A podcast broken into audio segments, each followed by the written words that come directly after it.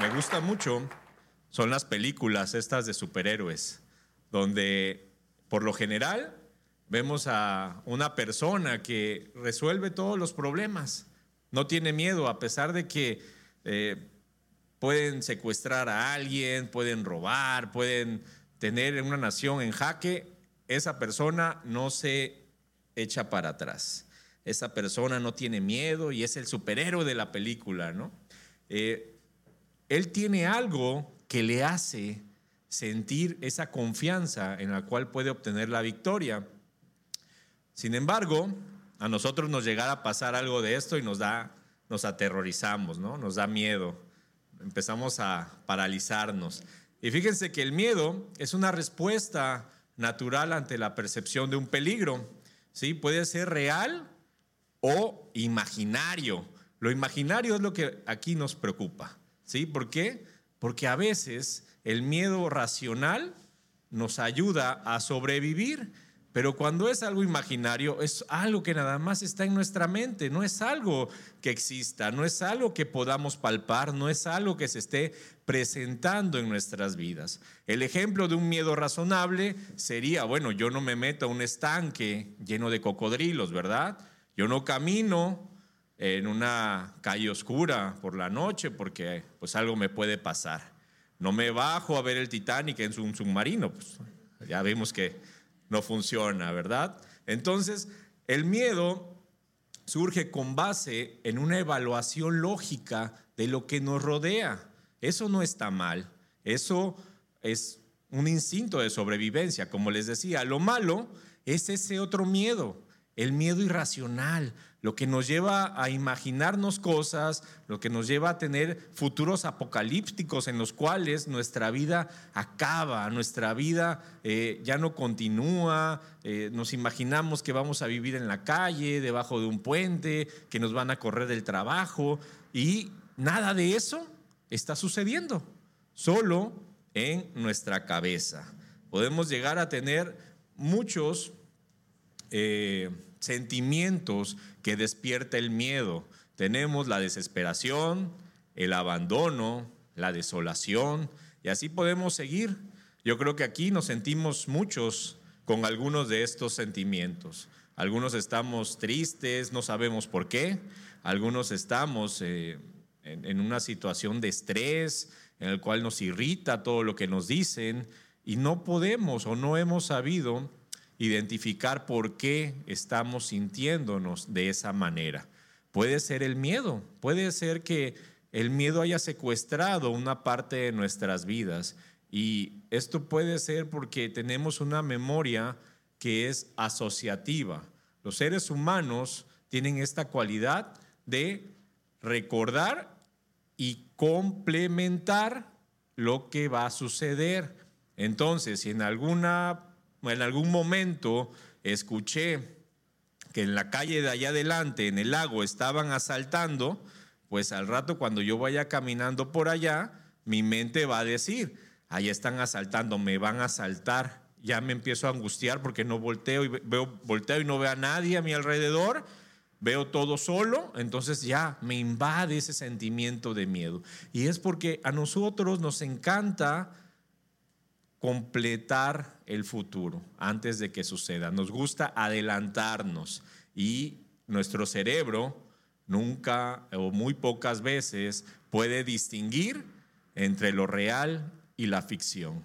Nos la pasamos más tiempo viviendo en un mundo ficticio que en lo que realmente está sucediendo. Vamos a ir a la primera, Dice Jeremías 6:24, su fama oímos y nuestras manos se descoyuntaron. Se apoderó de nosotros angustia, dolor como de mujer que está en parto. A veces, hermanos, tú no no se te ha presentado el problema, sin embargo, ya empiezas a temer. Ya empiezas a sentirte angustiado. El versículo lo compara como una mujer que está en parto, en dolores de parto, dando a luz. No lo sé, me imagino que ha de ser muy fuerte, ¿no? Por la comparación que hace la Biblia. Dice en el 25, no salgas al campo ni andes por el camino, porque espada del enemigo y temor hay por todas partes. Hija de mi pueblo, Cíñete de silicio y revuélcate en ceniza. Ponte de luto como por un hijo único, llanto de amarguras, porque pronto vendrá sobre nosotros el destruidor. Ni siquiera estamos viviendo, hermanos, el problema cuando ya nos sentimos atemorizados, aterrorizados, nos paralizamos, porque a lo mejor empezamos a sentir que ese futuro ya es propio, ya es nuestro, ya lo cobijamos, ya lo hicimos nuestro, de nuestra propiedad, porque aunque a la vecina le robaron, yo siento que también me van a robar a mí. ¿Sí? Hace tiempo, se acordarán, hace algunos años empezaron a saquear unas, unas tiendas, unos supermercados, y la contadora que, en donde yo trabajaba le entró como un ataque de pánico y ella decía, no, es que ahí vienen, ahí vienen. Y le decía yo, ¿quién viene? No, pues es que vienen, pero pues ni ella sabía, ni nosotros sabíamos quién, al final nadie llegó, pero ella sentía que como estábamos cerca de un supermercado, pues también iban a llegar hasta donde nosotros estábamos las personas que estaban saqueando. Y así como el versículo se empezó a apoderar de nosotros, de ella, y nos contagió a todos de esa angustia. Y bueno, al final podremos decir, nosotros creemos en Dios. Sin embargo, hermanos, cuando tenemos una situación de miedo, una situación en la cual se nos presenta algo que no podemos controlar, eh, queremos a veces recurrir a nuestra fe y decimos, bueno, si yo creo en Dios y nos estamos ahí eh, ¿no? En Santiago 2.19 nos dice, ¿tú crees que Dios es uno? Bien haces. También los demonios creen y tiemblan. Si La fe de Dios genera paz, ¿sí? Lo que genera el diablo es desesperanza, desolación. Tenemos que recordar realmente lo que es la fe. Dice que es la certeza de lo que se espera, la convicción de lo que no se ve. Entonces, ¿por qué cuando nos llega ese sentimiento de miedo nos paralizamos? ¿Por qué no somos capaces de agarrarnos a nuestra fe y decirle, te rechazo, tú no, tú no tienes cabida en mi vida, tú no tienes parte en mi vida. Dice Salmo, Salmos, ¿por qué te abates, oh alma mía, y te turbas dentro de mí? Espera en Dios, porque aún he de alabarle, salvación mía y Dios mía. Está muy bonito, se escucha muy bien. Sin embargo, cuando experimentamos el miedo, el terror, esos periodos de intranquilidad, de incertidumbre, en los cuales, hermanos, queremos salir corriendo, llega un punto en el cual es más grande la aflicción que la fe que tenemos y no sabemos qué hacer. Llega un punto en el cual quisiéramos olvidarnos de todo. Y esto es interesante porque el 95% de los problemas que tenemos hoy en día, piénselo, analice lo que le voy a decir, el 95% de los problemas por los cuales está usted pasando solamente están en su mente. Son problemas que no existen, son problemas que no han dado a luz. Usted los está provocando. Aunque no vayan a suceder nunca, usted ya vivió varias vidas en las cuales se quedaba sin trabajo. Ya vivió una vida en la cual falleció un ser querido, en la cual ese eh, resultado, esos análisis fueron negativos, fueron positivos, perdón, y usted ya se siente con esa enfermedad, usted ya se siente eh, que Dios lo dejó. En una ocasión, eh, mi hijo tenía un problema, le, estaba saliendo sangre de la nariz. Yo fui al doctor preocupado y la, la, la pediatra nos mandó a hacer una serie de análisis y nos decía, es que a lo mejor eh, puede ser un tipo de cáncer, ¿no? Y bueno, nosotros obviamente eh, nos aferramos a Dios, pensamos, esto no puede ser, no puede eh, ser esto cierto, vamos a continuar con los análisis. Sin embargo, ¿qué hubiera pasado si en ese momento abrazamos ese, e, e, ese diagnóstico que la doctora nos decía? Al final solamente era algo que, pues, vaya, era una costra que tenía y le salía sangre. Entonces, pero uno se imagina siempre lo peor. Y usted me dirá, está bien, le creo. ¿Y cómo le hago para no sentir eso? ¿Cómo le hago para que el miedo no me invada? Esto es algo muy fácil, hermanos. Dice en Eclesiastés, el fin de todo el discurso oído es este. Teme a Dios y guarda sus mandamientos, porque esto es el todo del hombre. Nosotros hemos abandonado a Dios, no le hemos dado el lugar que le corresponde.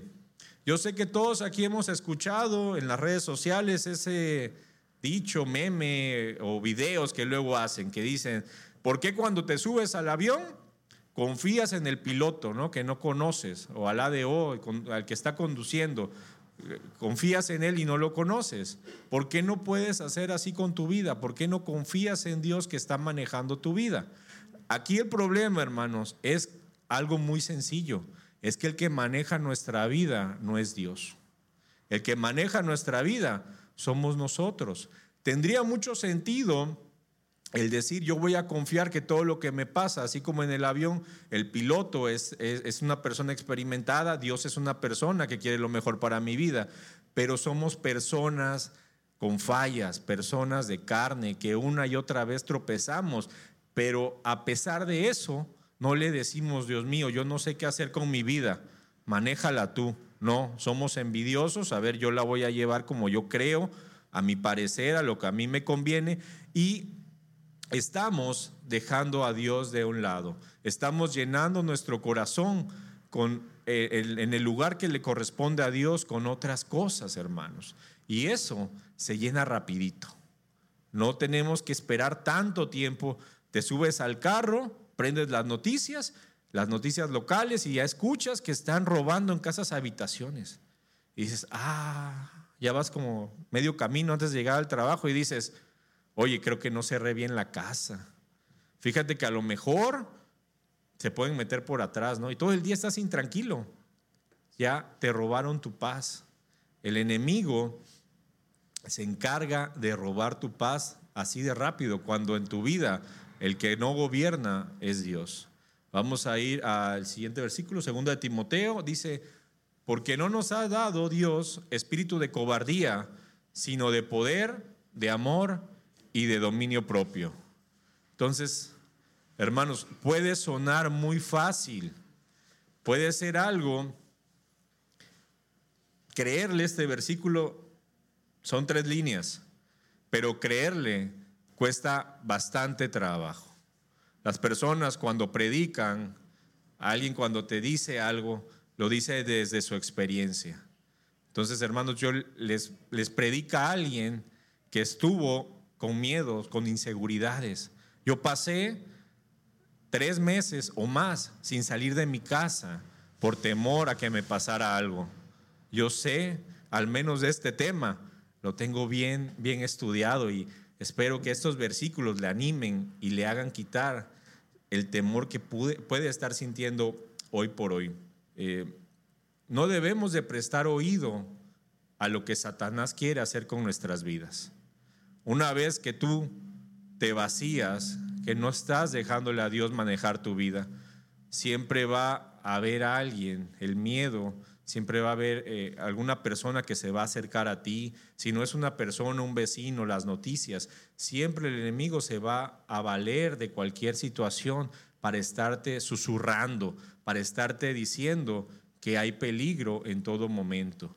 Y ¿cómo puedo yo tener este dominio propio? ¿Cómo puedo quitarme ese espíritu de cobardía? Bueno, David un día eh, le llevó de comer a sus hermanos, ellos estaban en la batalla, estaba todavía no era el rey David, todavía no era la persona que nos llega a retratar la escritura, esa persona valerosa, fuerte, digna de admirar.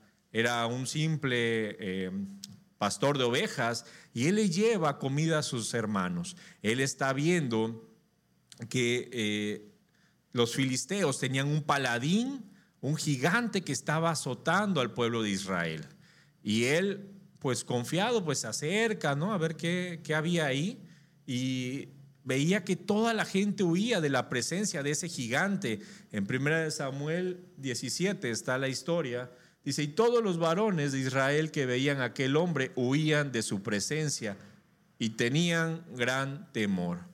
El gigante Goliat estaba azotando al pueblo de Israel y ellos a su parecer lo veían eh, algo indestructible, algo que iba a acabar con sus vidas. Aún los que no lo habían visto de cerca, de los comentarios de los demás, se atemorizaban querían salir corriendo. ¿Cuántas veces no nos pasa que ni siquiera estamos viendo el gigante, ni siquiera nos está sucediendo el problema a nosotros y ya queremos salir corriendo? Empezamos a escuchar que en la empresa están corriendo gente. Y aunque no sea en nuestra área, aunque no sea algo directo a nosotros, tememos. Ay, mira, pues ya corrieron, a, lo mejor a mí también me corren. A lo mejor a mí me pasa esto, a lo mejor a mí me pasa el otro. Estamos viendo que eh, están robando las computadoras de los carros, ¿no? Entonces ya también no dormimos tranquilos porque se están robando las computadoras. Y así está nuestra mente trabajando. Estamos dándole fuerza a ese gigante, a ese Goliat en nuestras vidas. Y así como el pueblo de Israel queremos correr porque tenemos miedo. No podemos avanzar. Dice el, siguiente versículo, eh, Jeremías, dice, porque yo sé los pensamientos que tengo acerca de vosotros, dice Jehová, pensamientos de paz y no de mal, para daros el fin que esperáis. ¿Sí? Y el Señor siempre va a buscar lo mejor para nosotros. Aunque estemos rodeados, aunque todo esté en nuestra contra, el Salmo 23.5, a mí me gusta mucho el Salmo 23, pero en especial esta parte dice, aderezas mesas delante de mí en presencia de mis angustiadores, unges mi cabeza con aceite, mi copa está rebosando. No debemos de temer porque sabemos que Él está con nosotros. Yo lo podría, les puedo hacer o les puedo comparar un ejemplo, les puedo para que tengan una idea, cuando ustedes, si ustedes llegaran a tener en la bolsa 100 mil pesos y les surge un problema de 10 mil, no es nada, lo pagas, ¿no? Agarras y sacas 10, te quedan 90. El problema es cuando es al revés, cuando te surge un problema de 100 mil y tienes mil para pagar. Entonces nosotros, hermanos, tenemos más que eso, tenemos a Cristo en nuestros corazones. Y este versículo nos habla que la mesa está preparada. ¿Sí? Aunque estén, las aunque estén tus angustiadores, aunque estén tus problemas queriendo atacarte, Dios te va a proteger. Jesús te va a proveer en abundancia, dice el versículo. La copa está rebosando, no tenemos que tener ese miedo de que los enemigos, de que los problemas vayan a atacar nuestra vida. Vamos a ir de regreso a la batalla, a donde nos quedamos. Entonces David, habló David a los que estaban junto a él, diciendo, ¿qué harán al hombre que venciera el filisteo y quitar el oprobio de Israel? Eh, ¿Por qué? ¿Quién es el filisteo incircunciso para que provoque a los escuadrones del Dios viviente? Fíjense cómo cambia el panorama de unas personas a otras. David, pues David estaba en una orilla, eh, pues a ver qué me dan si yo le gano, ¿no? Los demás corrían, tenían miedo. David estaba fortalecido en Dios. David decía, bueno, ¿y si lo mato, qué pasa? ¿Qué recompensa hay para mí, no? A lo mejor me toca algo del botín. Él estaba pensando en derrotar ese gigante, él no se dejaba amedrentar por el parecer de él. Él sabía que el, eh, Dios, Jehová de los ejércitos, estaba apoyándolo y respaldándolo, y si era su voluntad, él se iba a enfrentar e iba a ganar. Dice la palabra de Dios que el enemigo no vino más que a hurtar, robar y destruir, ¿sí? Entonces, hermanos, ustedes deben de estar confiados que aunque tienen la bendición del Padre, o deben de entender que aunque tengan la bendición del Padre, siempre va a haber alguien que les va a decir que no se puede. Siempre va a haber alguien que les va a decir, aunque usted se sienta capaz, siempre va a haber alguien que lo quiera llegar a decir, no se puede. Tú no lo vas a lograr porque mira, el problema te sobrepasa y empiezan a robar tu bendición. A David le pasó lo mismo. Dice, y oyendo hablar Eliab, su hermano mayor, con aquellos hombres se encendió en ira contra David y dijo, ¿para qué has descendido acá? ¿Y a quién has dejado aquellas pocas ovejas en el desierto? Yo conozco tu soberbia y la malicia de tu corazón, que para ver la batalla has venido. Manos, el mayor enemigo de un cristiano es otro hermano. un hermano es el que te va a poner siempre el pie. Desgraciadamente, en la mayoría de los casos, la gente se va de la iglesia porque un hermano le lastimó. No es el enemigo, no es el diablo. Podríamos decir, ay, el diablo está haciendo de las suyas. No, somos nosotros mismos que no vemos esa hermandad, no queremos sumarnos. Y si alguien está pasando por un problema, queremos que él también pase. Si yo tengo miedo, quiero contagiar a los demás de miedo. Si yo creo que no se puede, quiero decirle a los demás que tampoco se puede. Y así no vamos a llegar a ningún lado. Dice eh, en Corintios, dice, pero temo que como la serpiente con su astucia engañó a Eva, vuestros sentidos sean de alguna manera extraviados de la sincera fidelidad a Cristo. El enemigo va a querer extraviarnos, va a querer perdernos, hermanos. Él quiere que veas peligro en donde no hay. Él quiere que te imagines cosas que no están pasando para que te atemorices, para que no puedas crecer, para que no puedas llegar a cumplir tu llamado. Hay gente que le llaman por teléfono, por el celular. Tenemos a tu hija secuestrada. Te atemorizas hasta que recuerdas, no, no tengo hija, sí es cierto. ¿No? Entonces, así, así de, de grande es el temor que el enemigo o lo que llega a causar en nuestra mente. Te desestabiliza. Y llegaron hasta los oídos de Saúl, de esta persona, de este muchachito David, y lo mandaron a llamar al del rey que también estaba aterrorizado. El ejército de, Israel era grande. Ellos eran muchos y se hubieran juntado. Si no hubiera tenido miedo el, rey Saúl, hubieran ido y hubieran podido acabar con ese filisteo que los estaba aterrorizando, hermanos. ¿Sí? Pero no, el rey era el primero que tenía miedo. ¿Cómo iba a guiar al pueblo si él estaba escondido? Él estaba en su tienda, temeroso de lo que podía hacer. Sin embargo, David eh, era un muchacho y el, rey le decía, bueno, ¿y cómo es que tú piensas que lo vas a derrotar? Tú solo eres un muchacho delgado, este, no, no te vemos como que sepas manejar la espada. Y le querían quitar ese poder que le había dado Dios, esa confianza que tenía, porque el Padre estaba con él. Y él les contesta que estaba cuidando las ovejas de su Padre. Y él se entrenó al estar siendo un pastor, porque cuando venía un león o un oso, él lo despedazaba, él, liberaba esas ovejas con sus propias manos, él agarraba su onda y él podía vencer fácilmente a cualquier enemigo, a cualquier bestia que se le pudiera aparecer en el camino. Y es lo que nos falta a nosotros, tener esa confianza, pasar a tiempo con Dios, pasar esos momentos en los cuales estamos entrenándonos para combatir los miedos, para combatir esos enemigos que se levanten a acechar nuestras vidas. David le respondió a Saúl, dice, tu siervo era pastor de las ovejas de su padre, y cuando venía un león o un oso y tomaba algún cordero de la manada, salía yo tras él y lo hería, y lo libraba de su boca, y si se levantaba contra mí, yo le echaba mano de la quijada y lo hería y lo mataba. ¿Sí? Dice en el siguiente. Fuese león, fuese oso, tu siervo lo mataba, y este filisteo incircunciso será como uno de ellos, porque ha provocado al ejército del Dios viviente. Esto es importante, hermanos. David, él no tenía miedo porque el Señor ya lo había preparado para derrotar. Él ya tenía un control absoluto de sus sentimientos. Él no se echaba para atrás. Ya había pasado mucho tiempo ejercitando esa relación con el Padre, en el cual siempre que aparecía una bestia, Él lo, lo respaldaba. Y su sustento venía de Dios, venía del Padre. Como lo sabemos en el siguiente versículo, le da la gloria a Dios. Dice, añadió David, Jehová que me ha librado de las garras del león y de las garras del oso, él también me librará de la mano de este filisteo. Y dijo Saúl a David, ve, y Jehová esté contigo.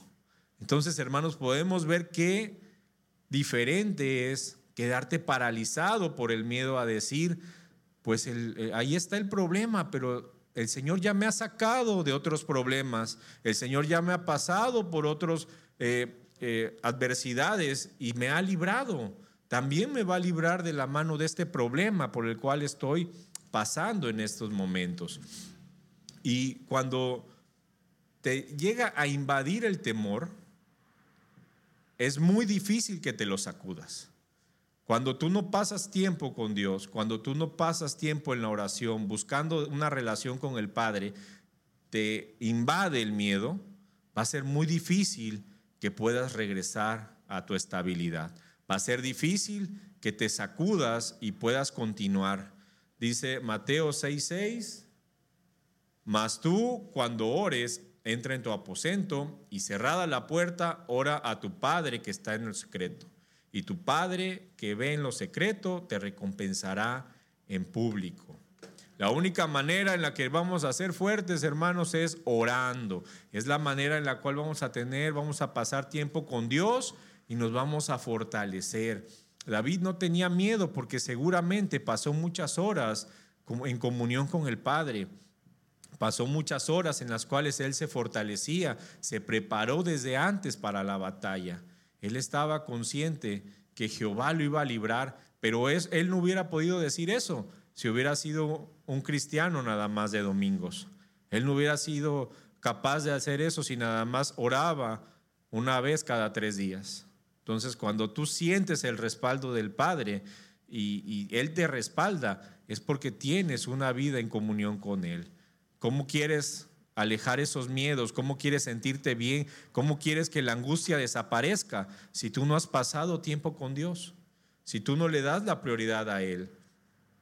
Dice Daniel 6:10, cuando Daniel supo que el edicto había sido firmado, entró en su casa y abiertas las ventanas de su cámara que daban hacia Jerusalén, se arrodilló, se arrodillaba tres veces al día y oraba y daba gracias delante de su Dios como lo solía hacer antes. Recordemos, en las predicaciones pasadas tocamos un poco este tema. Daniel estaba en cautiverio. A Daniel igual lo mandaban al horno de fuego y lo o lo mandaban al foso de los leones.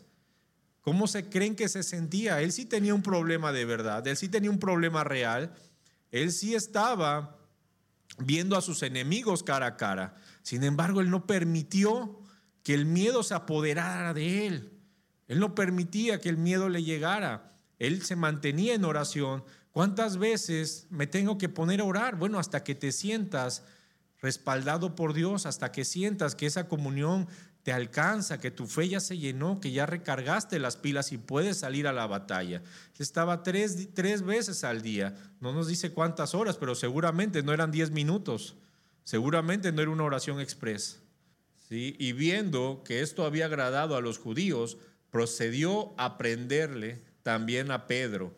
Era entonces los días de los panes sin levadura, y habiendo tomado preso, le puso en la cárcel y entregándole al cuarto grupos de cuatro soldados cada uno para que le custodiasen y se proponían sacarle al pueblo después de la Pascua. Así que Pedro estaba custodiado en la cárcel, pero la iglesia hacía sin cesar oración a Dios por él. Ellos no dejaban que el miedo los atemorizara. Ellos no dejaron de orar. Ellos no dejaron que el miedo les ganara. Y es que sinceramente, hermanos, ¿cuántas veces oramos nosotros? No oramos antes de que llegue de que aparezca el miedo. Oramos ya que estamos en medio del problema, ya que estamos en medio de la tribulación, es cuando realmente le buscamos a Dios. El estrés, la desesperación y la ansiedad son consecuencias, son resultados de ese miedo que, llevamos, que llegamos a tener. En Filipenses 4:6 nos dice, por nada estéis afanosos, sino sean conocidas vuestras peticiones delante de Dios en toda oración y ruego con acción de gracias. Afanarse, hermano, no va a servir de nada. Por más que te preocupes, aquí les voy a decir algo, yo sé que muchos les va, se van a sentir identificados. Te levantas a las 3 de la mañana a pensar pero no estás ganando nada. No, no duermes, no, no consigues dormir, estás pensando en los problemas del otro día, pero ¿qué, estás, qué, qué, qué provecho hay? ¿A poco no va a amanecer más temprano? No te va a caer el dinero que te hace falta, no vas a conseguir el trabajo. Bueno, si no puedes dormir, ora, busca al Padre. ¿Hasta cuándo? Bueno, vamos a ver, dice, y la paz de Dios que sobrepasa todo entendimiento, guardará vuestros corazones y vuestros pensamientos en Cristo Jesús. Si su corazón no está tranquilo, hermano, es porque todavía no tiene la paz de Dios, es porque todavía ese miedo vive en usted. Debe de entender que cuando usted entiende que la paz de Dios sobrepasa todo entendimiento, es todo, todos los problemas, toda preocupación, todos los ataques que pudieran llegar a su mente, eh, aquí está. Cuando tú entiendes este versículo, cuando tú haces propia la paz de Dios en tu vida, nada de lo demás te importa. La única persona responsable de los pensamientos y emociones por los cuales está pasando usted, ¿quién cree que es? Pues usted mismo. No hay nadie más. Usted se provoca esos pensamientos, usted está todo el tiempo dándole espacio al enemigo que gana terreno día a día, mes tras mes, año tras año. Hay personas que llevan preocupadas años en sus vidas y no han hecho nada. Ya se les pasaron sus mejores años por estar preocupados que les iba a pasar algo terrible y no sucedió. Dice en el siguiente de Filipenses, por lo demás, hermanos, todo lo que es verdadero, todo lo honesto, todo lo justo, todo lo puro, todo lo amable, todo lo que es de buen nombre, si hay virtud alguna, si algo digno de alabanza, en esto pensad. Dios llama a las personas, escuchen, Dios llama a las personas que no tienen paz impíos. ¿Cómo? Sí, vamos a verlo. Una persona que tiene a Cristo tiene fe. Y cuando tienes fe, tienes confianza. Si no, la palabra de Dios dice que eres impío y usted sabe todo lo que conlleva eso. Dice en Isaías, produciré fruto de labios, paz, paz al que está lejos y al cercano, dijo Jehová, y los sanaré.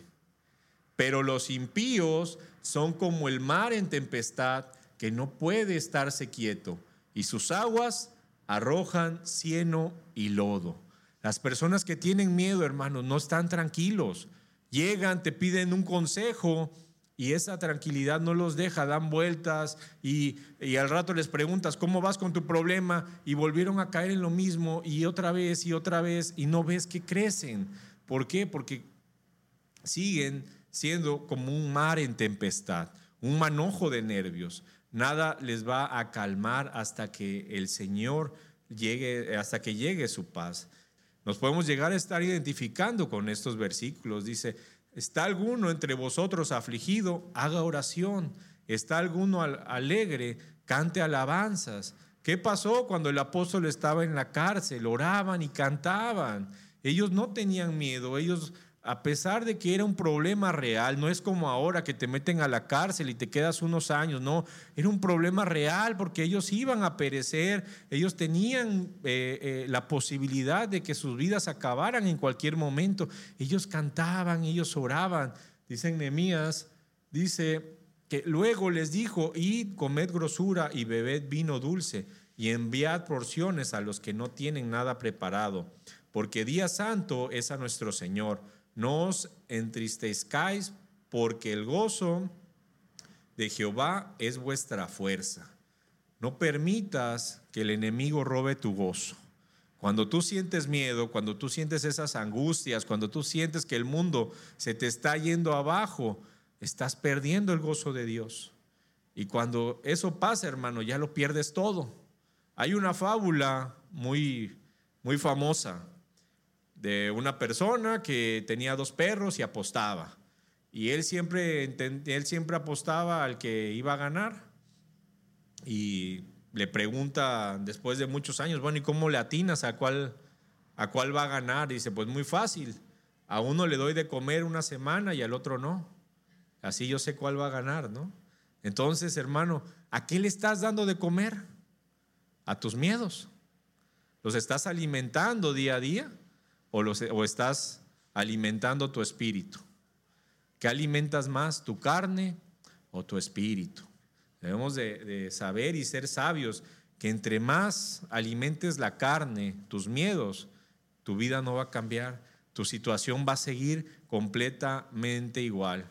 Hace unos días, hace unos meses pasábamos por unos problemas algo fuertes, le hablé a mi pastor y le dije, pastor, me está sucediendo esto, tengo una aflicción, no me siento tranquilo. Eh, me dijo, vamos a, a, tomar un café en ese momento, me sorprendió, no, no, Regularmente hay que sacar cita varios días de anticipación. Me dijo, te veo ahorita, en cinco minutos. Y solamente me dijo algo, tu vida debe de importarte nada. Cuando se tiene un llamado, cuando estás en la obra, tu vida ya no interesa. Lo que pase con tu vida ya pasa a segundo término.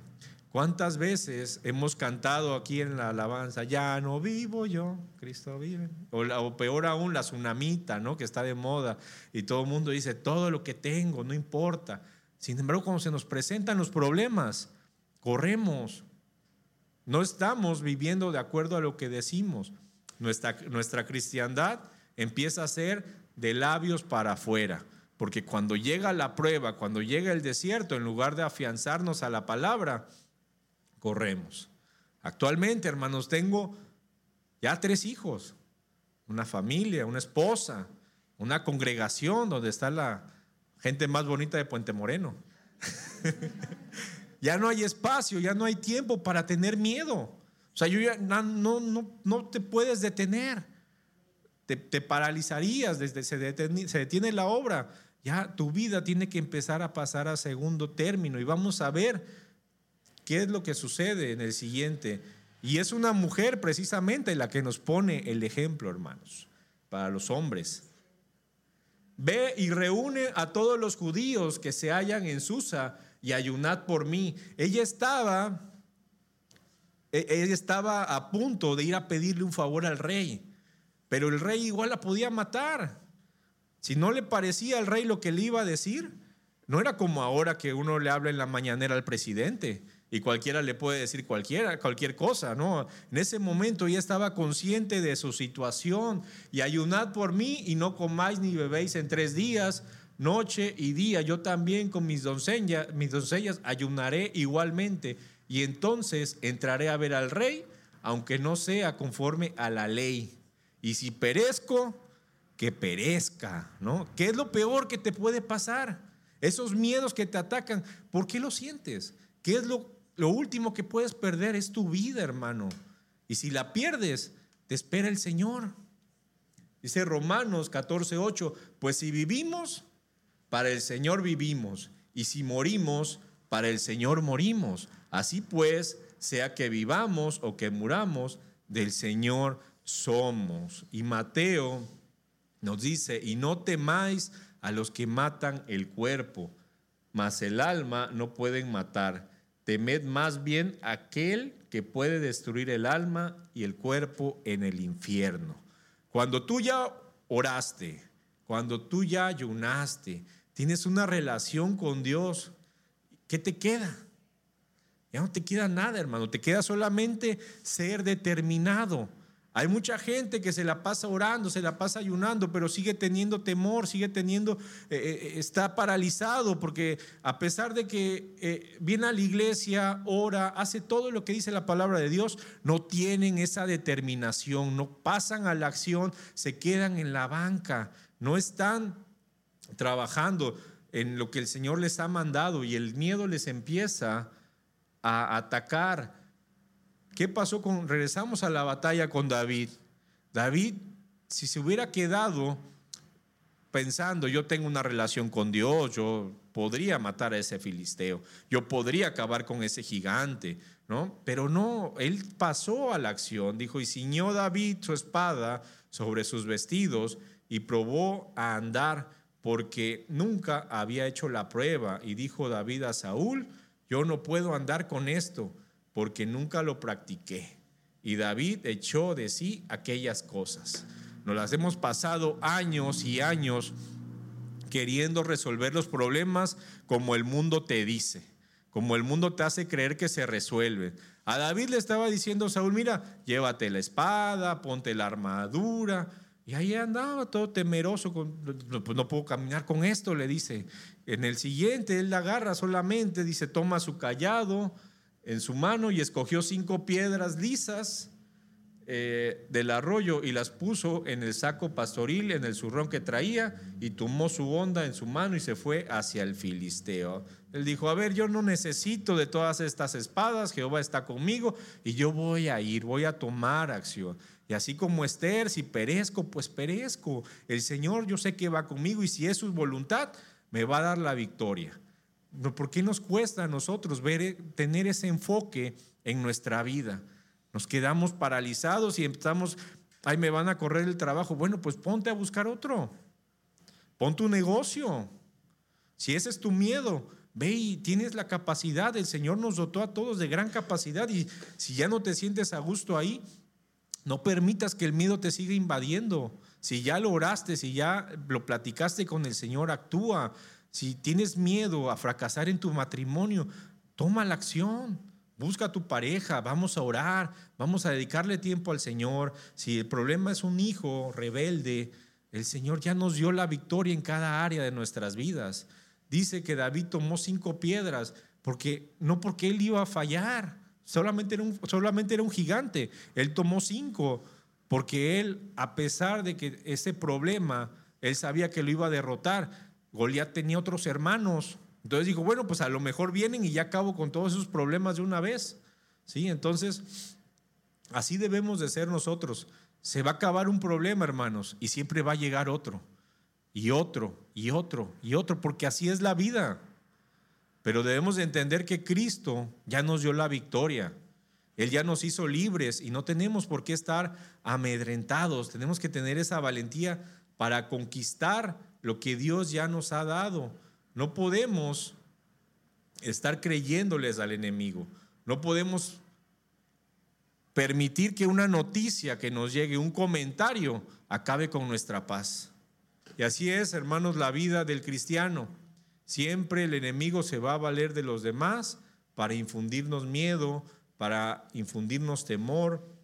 Si tú no controlas el miedo, vas a llegar a perder la razón. Hay gente que se ha vuelto loca hay gente que ha perdido a su familia por ese sentimiento de desesperación, ese sentimiento en el cual tiene una desolación en sus vidas a causa del miedo. No debemos de permitir que el miedo nos domine. El enemigo no tiene otra manera de acabar con nosotros más que susurrándonos al oído, haciendo que nosotros mismos caigamos. Debemos de ser determinados, igual que Esther. Debemos de leer siempre ese versículo y agarrar fuerza. ¿Qué es lo peor que me puede pasar? ¿Qué es lo peor que puede pasar en cualquier situación?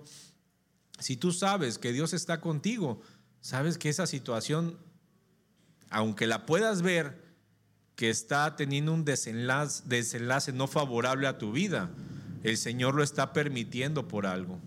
¿Sí? El Señor lo está permitiendo para que quizás aprendas una lección. si No debemos de nosotros darle cavidad al enemigo. Él ya está vencido, Él no tiene poder sobre tu vida, pero siempre te va a conquistar por dentro, susurrándote esos miedos. ¿Cómo está la vida de cada uno el día de hoy? ¿Cómo se siente usted? ¿Ya derribó al enemigo o lo está resistiendo? ¿Eh? Póngase de pie, hermanos, vamos a orar, vamos a pedirle al Señor que nos dé sabiduría. Cierre sus ojos si quiere alzar sus manos. Usted no tiene que tener temor, hermano. Usted tiene que recordar que es hijo, que es hija de un rey. ¿Sí? ¿Cuál es su mayor temor? No poder pagar la luz, no poder pagar la colegiatura, perder una madre, perder un hijo, un padre, que ese matrimonio que tiene fracase. Dígale, Padre, aquí estoy, Señor. Te entrego todo lo que yo soy, No he podido controlar mis sentimientos, amado Padre. Ya son varios años, yo no tengo paz. He vivido cargado porque quiero tener yo el control. Reconozca, hermano, que el enemigo ha conquistado sus corazones, ha vivido cargado, ha entregado el control de su vida a esos miedos. Dígale, Padre, perdóname porque he prestado oído al enemigo, he prestado oído a Satanás y le he creído sus mentiras. He creído que todos esos azotes por los cuales pasan el mundo también son para mí. Y no he reconocido que tú nos guardas en todo momento. He llevado una vida atemorizado por tonterías y no he reconocido tu majestad y grandeza en mi vida, Padre.